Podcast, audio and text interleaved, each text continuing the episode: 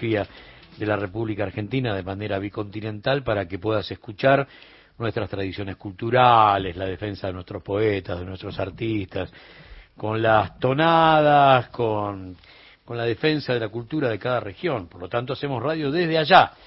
Bueno, dijimos, ¿por qué no hacer radio desde la Antártida? De hecho, lo hacemos, el RA 36, pero no tenemos programación habitual. Lo que tenemos son, en este caso, la segunda misión de cuatro compañeras que lo que hacen es reflejar la vida de los científicos, científicas, pero no se emite de manera cotidiana y, regular.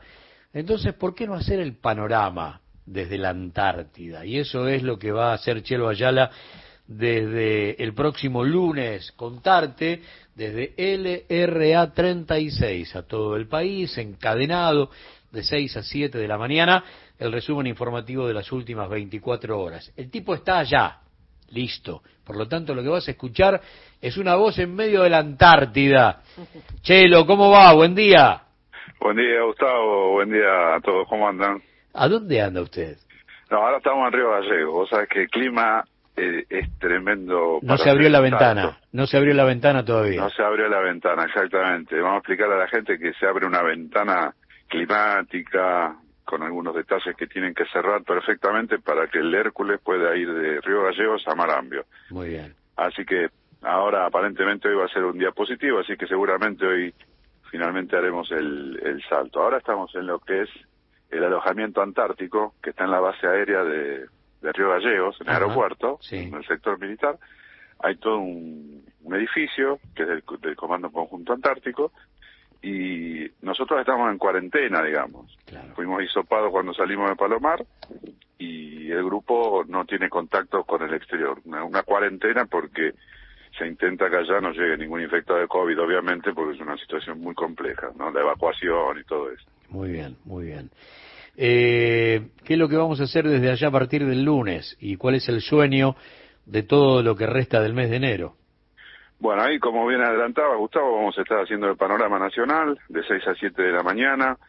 Vamos a, llevar adelante la idea de una programación constante desde la RA36, lo que nos va a llenar de orgullo, lo que nos llena de expectativas y que de último plantamos nuevamente el mojón de la soberanía argentina, no solo en términos territoriales, sino comunicacionales, ¿no? Y, y garantizar a cada argentino, argentina, que la radio pública lleva la información, lleva las novedades, lleva la cultura y lleva también la soberanía que es fundamental. Sobre todo en estas causas donde allí en la Antártida trabajan una cantidad de jóvenes científicos, científicas, con mucha experiencia. Yo estoy cruzándome con científicas que van por primera vez, con científicos que van por primera vez, con toda la ansiedad y, y ese espíritu de decir estoy haciendo patria, aparte de hacer el laburo que me encanta, sé que estoy en un lugar que es fundamental y se le llena el pecho hablando de, la experiencia a aquellos que ya la tienen y de expectativas a aquellos que van a cumplirla, ¿viste? Sí, Así que verdaderamente es muy emocionante.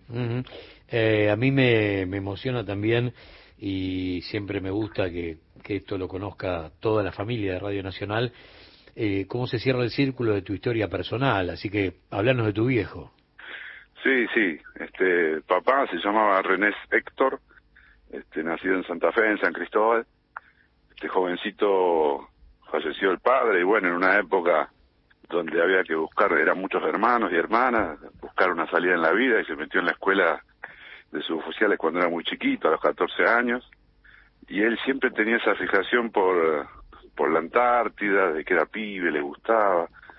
Y eso, eso, y muy jovencito hizo sus primeras campañas, con 23 años, en épocas de pioneros heroicos como Pujato, como Leal, hmm. este, con ellos hizo sus primeras campañas y, donde, qué sé yo, hoy cuando se habla de la base Matienzo, se habla de, de distintas bases, esos grupos eran los que hacían los primeros pequeños refugios muy improvisados este, pero llenas de, de, víveres y qué sé yo, y, a fuerza de perro y de tractores rudimentarios, avanzaban, ¿no? Sobre las nieves y con unos, imagínate la tecnología de la Segunda Guerra Mundial, digamos, se utilizaba para hacer las comunicaciones, entonces podía haber problemas, eh, terrenos inexplorados, no había satélites, digamos, la patriada famosa que se dice, bueno.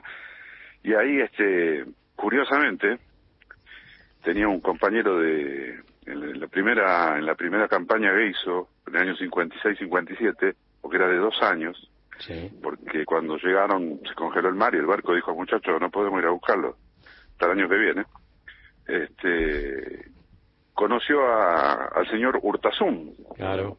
Papá de Raúl Hurtasun técnico de esta emisora. Tenemos dos dos hijos de antárticos con los que le prometemos a todos armar una, una apuesta en el auditorio cuando ustedes vuelvan y después estábamos charlando con Gaby Mambretti ayer de emisoras, ¿por qué no hacerla itinerante por todo el país y mostrar qué era ir a la Antártida en la década del 50, del 60, que es eh, eh, hoy ir a la Antártida y el por qué, que esto es el, el nudo de, de, por qué armar estas producciones, el por qué de estar ahí.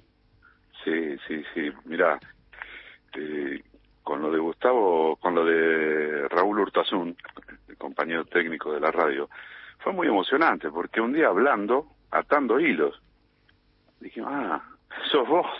Es una cosa de loco, ¿viste? No es que nos conocíamos de antes y fuimos, no, no.